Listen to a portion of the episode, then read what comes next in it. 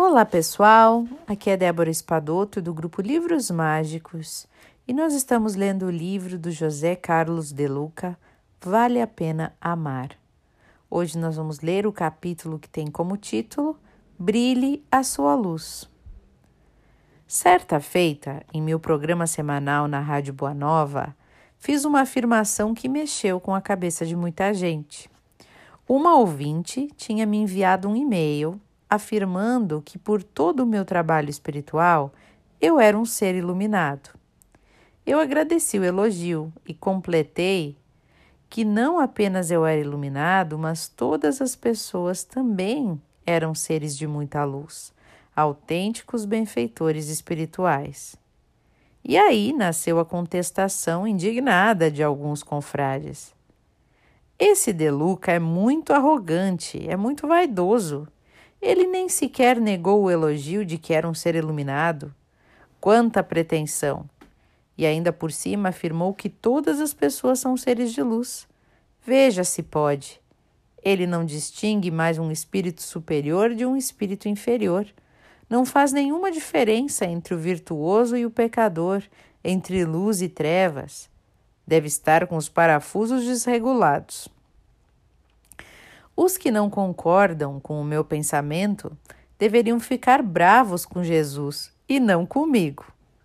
Está no Evangelho. Vós sois a luz do mundo. Está em Mateus capítulo 5, versículo 14. Vós sois deuses. Isso está em João, capítulo 10, versículo 34.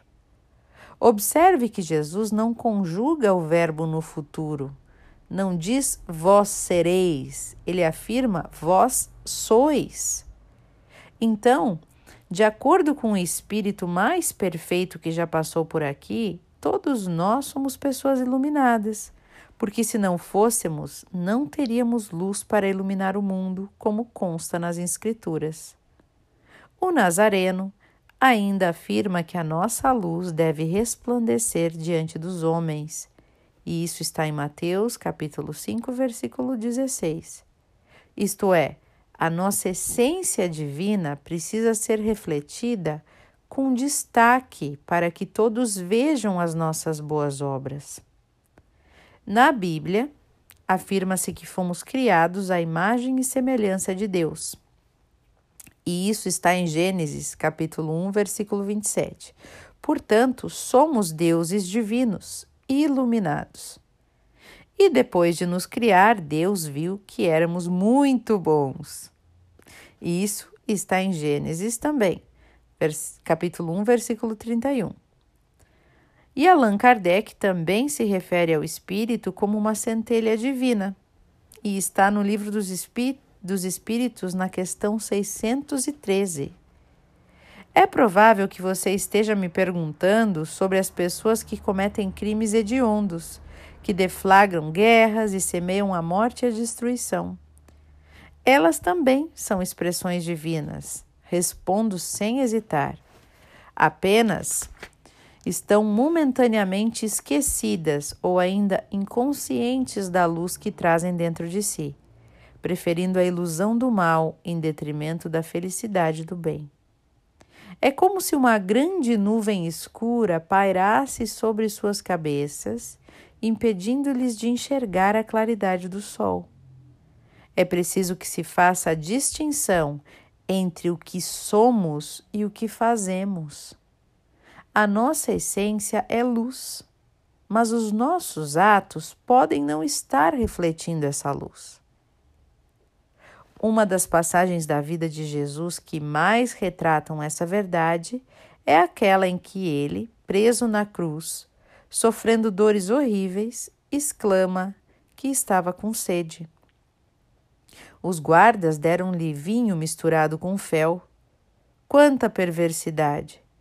Diante de todos os açoites que recebera e prestes a desfalecer, porém, Jesus pronuncia uma das mais importantes verdades espirituais de todos os tempos. Ele diz: Pai, perdoa-lhes, porque não sabem o que fazem.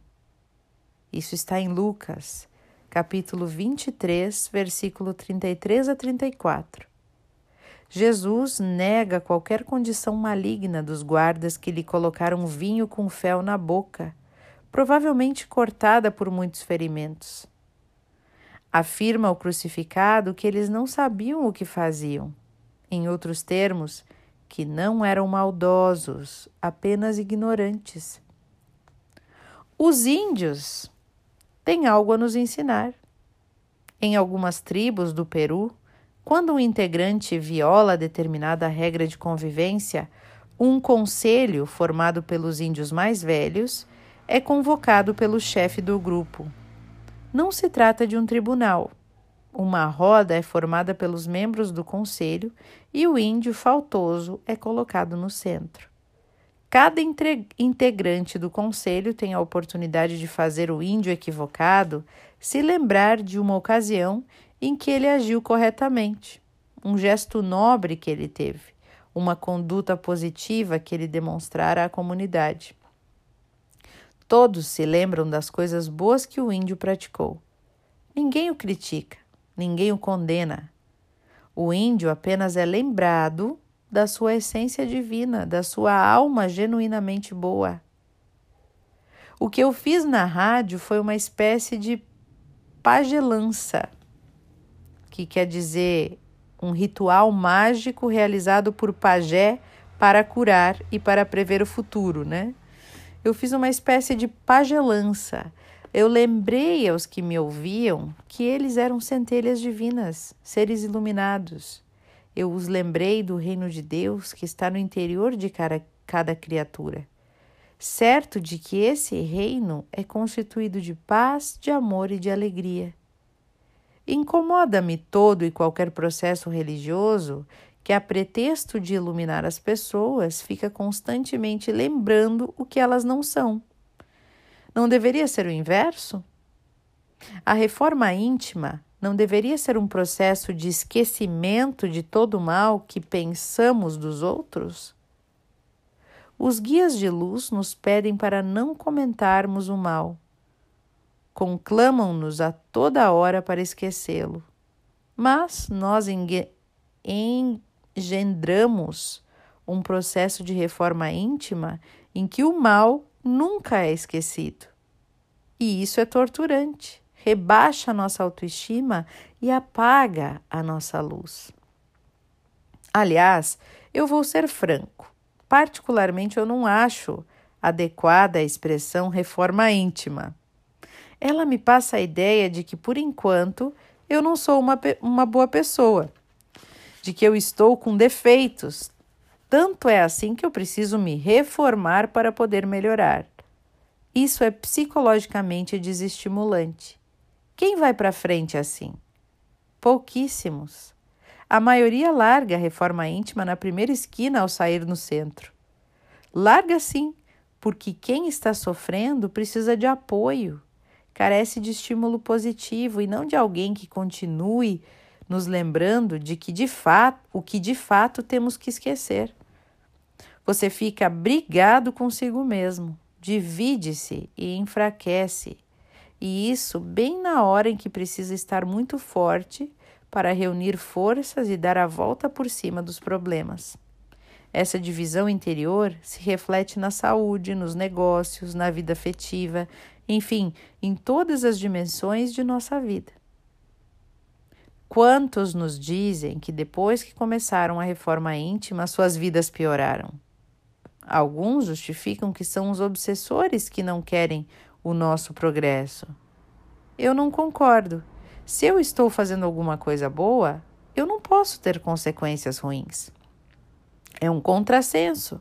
Se eu estou com consequências ruins, é porque eu estou fazendo alguma coisa ruim. Não estou numa faixa positiva. E essa vibração negativa em minha vida surge da maneira tão maldosa que me olho carregando culpas de todos os lados. Vivo caçando defeitos em mim, não me aceito como sou, não me valorizo, me critico constantemente. É muita maldade contra mim mesmo.